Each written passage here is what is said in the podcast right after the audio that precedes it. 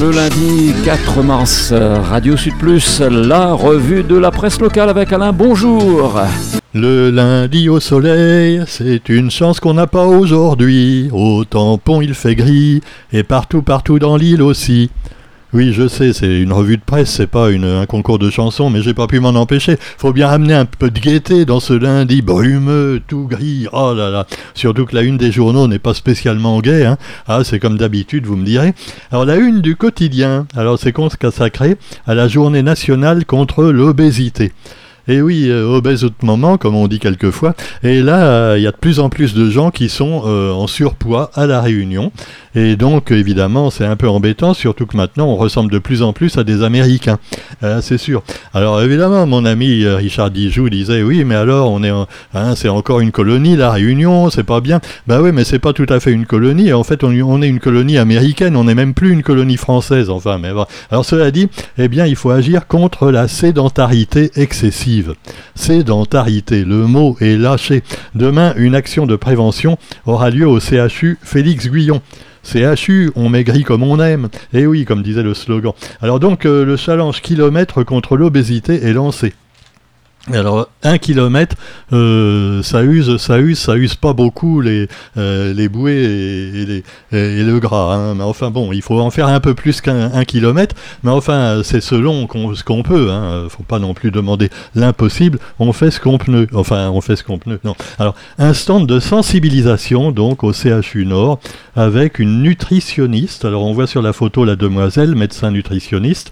Euh, c'est sûr qu'elle, il n'y a pas de problème. Tu vois, elle est à peu près comme moi euh, taille sandwich SNCF, donc il n'y a pas grand-chose à enlever. Hein. Et puis bah, vous avez aussi euh, bah, l'égalité des sexes au travail. Alors ça c'est un autre sujet de conversation avec la semaine de la mixité à la Cité des métiers la Cité des métiers qui organise la huitième édition de cette semaine de la mixité sous le signe de l'égalité des sexes. Femmes devant, cavaliers devant. Eh oui, ateliers, conférences, masterclass, webinaires sont au programme. Alors si vous ne savez pas ce que c'est que des webinaires, des masterclass, ah oui, parce que les vieux, ils savent pas trop des fois. On peut vous traduire en français. Cela dit, euh, le programme à partir d'aujourd'hui jusqu'au 8 mars, afin de promouvoir l'égalité professionnelle, oser entreprendre quand on est une femme. Et pour montrer donc euh, bah, l'exemple, vous avez une conductrice de grue. Alors, euh, est-ce qu'on dit une grutière dans ce cas-là? Une grutière, voilà, sur la photo. Alors évidemment, bon, euh, ils ont choisi la, la, grutière, qui est quand même assez costaud. Hein, on voit parce que allemand, parce que quand même, pour conduire une grue, tu me diras, euh, il y a la conduite automatique sûrement un petit peu, mais quand même, c'est pas évident du tout. Alors, je sais pas pourquoi, la marque de la grue, c'est Potin on sait que les femmes, pour les potins, elles s'y connaissent aussi. Oh, machisme, masculinité toxique, on sort de ce corps euh, de par Dieu. Bon, alors quoi qu'il en soit, eh bien, euh, vous avez également euh, bah, d'autres sujets qui fâchent moins peut-être que, oui, que les problèmes comme ça de mixité et de vexation que peuvent subir les femmes à ce propos. Vous avez à Saint-Pierre une jolie euh, décoration avec les jardins de la plage aux couleurs de la fête des lanternes. C'était hier à Saint-Pierre sur l'initiative de la mairie et des associations le Panther Club et Gwandi. Euh, donc euh, on rappelle que chaque année, le 15e jour du premier mois lunaire, lors de la première pleine lune de l'année, et ça met fin aux célébrations du Nouvel An chinois, nous sommes dans l'année du dragon de bois. Alors déjà un dragon de bois, euh, euh, ça me paraît pas très prudent, tu vois, parce que bon, un, dragon, ça jette des flammes. Alors le bois, on sait que ça peut brûler, donc c'est euh, bon, quoi qu'il en soit, c'est comme ça, c'est la tradition. Vous avez plein de choses sympathiques au programme qui sont évoquées. Et puis alors, autre chose sympathique aussi, avec la solidarité pour les familles touchées par les intempéries distribution de colis alimentaires avec l'association Unir Océan Indien qui a procédé à cette distribution samedi matin à Saint-Paul, une opération qui a ciblé en priorité les familles touchées par Belal. Et alors évidemment, ça nous amène euh, au sujet suivant, qui est un retour sur Firinga. C'était en janvier 89, et oui, euh, les plus anciens s'en souviennent, hein, les plus jeunes n'étaient pas nés, et euh, ça a été quand même pour certains le plus gros cyclone qu'ils ont vu dans leur vie. C'est l'un des cyclones les plus violents depuis 48. Alors, faut quand même rappeler, et le quotidien le fait, que, attention, les vents les plus violents, c'était pas du tout Firinga, c'était quand même le cyclone de 48, alors qu'à l'époque, on ne nommait pas encore les cyclones. Et donc, euh, on rappelle quand même qu'en 1948, les rafales de vent ont atteint plus de 340 km/h. 340 km/h, je ne sais pas si vous imaginez. C'est deux fois Firinga en gros ou plus de deux fois ce qu'on a subi avec Bellal. Donc euh, évidemment, il euh, n'y a rien qui a tenu, les cases en tôle et même les, cases en paille encore plus, tout a été détruit à l'époque, mais euh, malheureusement pour, pour les gens qui ont vécu Firinga, ça a duré longtemps Firinga. Alors il y avait des vents moins violents, mais on rappelle quand même que des vents de 180 km/h qui durent plusieurs heures, que ce qui a été, le cas de Firinga dans le sud, peuvent faire plus de dégâts que quelques rafales de 300 km/h pendant quelques minutes. Alors en janvier 80 également, trois jours après sa formation au nord-est du département, c'est le cyclone Hyacinthe qui a fait 25 morts. Et là, le, le responsable, pas tellement le vent, c'était finalement les inondations, les fortes pluies qui ont duré pendant des semaines. Hein. Alors, on se plaint cette année, il a beaucoup plu à la Réunion. On bat des records euh, donc pour janvier-février, mais euh, bah, ça s'est passé donc en 80 avec Hyacinthe qui n'arrêtait pas d'aller et de venir dans la zone de l'océan Indien. Alors, il partait, il revenait, et ça a fini par déraciner quasiment tous les arbres parce qu'à la fin d'Hyacinthe, il y a eu des vents quand même un peu plus violents qui ont déraciné les arbres qui étaient déjà mis à mal par euh, la pluie. Donc euh, il y a eu Clotilda en 87 qui a fait quand même 7 morts et plein de sinistrés à Saint-Denis en particulier. Le cyclone euh, également, ça rappelle le cyclone Génie également qui avait donc fait beaucoup de dégâts. Voilà donc, alors cette année pour l'instant Jusqu'ici tout va bien, on a envie de dire, même si Génie a fait quelques dégâts, c'est mineur par rapport à, par exemple Firinga qui a été très très spectaculaire en plus. Hein. il faut reconnaître que ça a quand même été, euh, on s'en souvient tous, surtout dans le sud d'ailleurs, encore plus que le nord pour une fois. C'est le sud qui était particulièrement touché. Un fait divers dramatique qui s'est produit à Maurice euh, ce week-end. Six pèlerins qui sont morts électrocutés. Alors ça s'est passé lors de la fête Mahashivaratri, une fête indienne. Et donc, euh, alors c'est euh, là, vous savez, les, grandes constructions qu'ils font sur un char. Et malheureusement, le kawar, le canoir, comme on l'appelle, a touché une ligne à haute tension, provoquant un incendie et a électrocuté les porteurs. Voilà, un fait divers rarissime, mais malheureusement, euh, qui s'était, je crois, déjà produit euh, un an après un drame similaire. Euh, voilà. alors, faut faire attention, et, même chez nous, hein, on peut dire à nos amis tamouls que quelquefois, bah, les lignes, les lignes électriques, des fois pendent un petit peu, tu vois, dans, dans les rues. Quelquefois d'ailleurs des camions s'accrochent et, les arrachent complètement.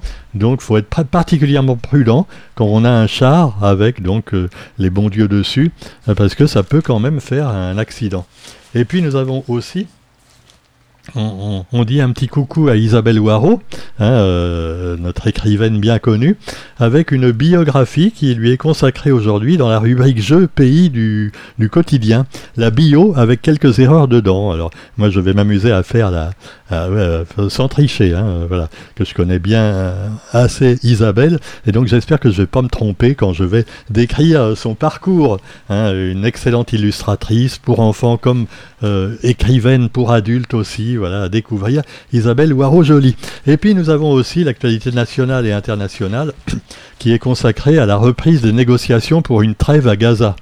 Alors bon, hein, euh, voilà, il y a eu encore 100 euh, ou 200 morts, euh, voilà, parmi les gens, les pauvres qui voulaient trouver de l'aide alimentaire, qui ont bondi sur les camions et sur lesquels les Israéliens ont tiré. ça a fait 100 morts et 700 blessés, mais bon, Oh bah, bah, allez, euh, circuler, il n'y a rien à voir. Négociation à nouveau. Bande de Gaza, bande d'enfoirés, on pourrait dire plutôt, hein, des deux côtés. Hein. Ah, il n'y en a pas un pour acheter l'autre. Et c'est les civils qui trinquent. Pendant ce temps-là, chez nous, eh bien, vous avez les élections européennes bientôt. Et Bardella qui a lancé sa campagne. Alors rappelons que Jordan Bardella, c'est le petit jeune qui monte au, au Rassemblement national et l'adjoint de Marine Le Pen. D'ailleurs, ils l'ont déjà dit hein, en, substance. Si on est élu euh, donc à la présidence de la République dans quelques années, eh ben, euh, Marine sera présidente et Jordan sera premier ministre. Et finalement, il y a beaucoup de Français qui disent Oh, bah pourquoi pas, on n'a pas encore essayé, tu vois. Euh, non, j'ai pas essayé d'attraper le choléra ou la fièvre afteuse, hein, et j'ai pas trop envie quand même, mais bon, mais ça n'a rien à voir, vous me direz. Ah oui, tu me diras que évidemment avec un Macron président et un Attal premier ministre, ça donne pas trop envie non plus. Hein. Et eux, ils y sont déjà. Bon. Alors, les... pendant qu'eux, ils continuent les conneries et encouragent les gens finalement à voter à l'extrême droite, eh ben, euh, Bardella a lancé sa campagne et a dénoncé l'effacement de la France en Europe et ciblé le grand effaceur Emmanuel Macron. ah, c'est un nouveau titre pour Emmanuel Macron, tu vois. Euh, le grand effaceur, pas le grand timonier. Parce que timonier, on a l'impression que diriger la barque, tu vois, il la dirige, mais comme un quoi ça quoi ça. Hein tous les passagers ils vont se noyer. Hein. Bon, enfin, cela dit, euh, sauf ses copains. Bon. Alors, cela dit, eh ben, c'était un meeting à Marseille devant 5000 personnes et que Marine et Jordan voilà, euh, ont lancé leur campagne et ils risquent de gagner hein, aux européennes, hein, carrément. Alors, nous avons aussi on revient sur le salon de l'agriculture à Paris, un salon chahuté, on le sait, et des braises encore brûlantes. Le salon de l'agriculture qui a fermé ses portes avec un grand succès hein, pour les ateliers, pour les, stands réunionnais. Euh, et donc, euh, au terme de cette 60e édition, marquée quand même par la colère des agriculteurs qui promettent de rester mobilisés en attendant évidemment de voir la traduction concrète des multiples annonces gouvernementales.